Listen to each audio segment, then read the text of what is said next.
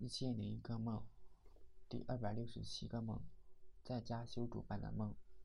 有天我修一块主板，需要先把坏的电容拆下来。我插上电解体，开始研究这主板。只见很多排线都断了，家里没有别人，肯定是老弟干的。电烙铁热了之后，开始烫电容，焊点很快融化了。我去拆电容，那电容烫到我，我明白。烙铁太热了，于是拔掉了插头，改烫另一边的元件。烙铁稍微一停留，电容的包皮就着火了。我吹了几口气，结果旁边的元件也着火了。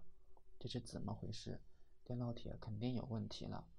我开始研究电烙铁，结果发现温度调成了最高，本来总共是七档，现在直接是六档。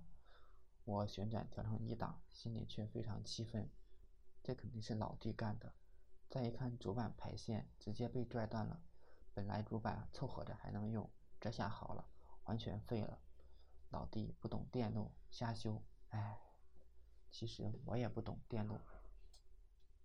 昨天我想修下音箱和山寨电源，结果发现音箱电源板虚焊，还是创新的呢。